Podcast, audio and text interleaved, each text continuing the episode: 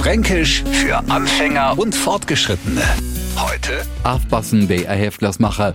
Wir Franken drücken ja gerne mal ja auch zu. Das will hassen, wer was gemacht wird, das ist wurscht, das passt schon. Jetzt gibt's allerdings Sachen, bei denen man aufpassen muss, wer ein Heftlers mache, die also unsere volle Aufmerksamkeit erfordern. Aber auch wenn man kleine Kinder hat, damit die kein Blödsinn ausstellen, muss man manchmal aufpassen, wer ein Heftlers mache.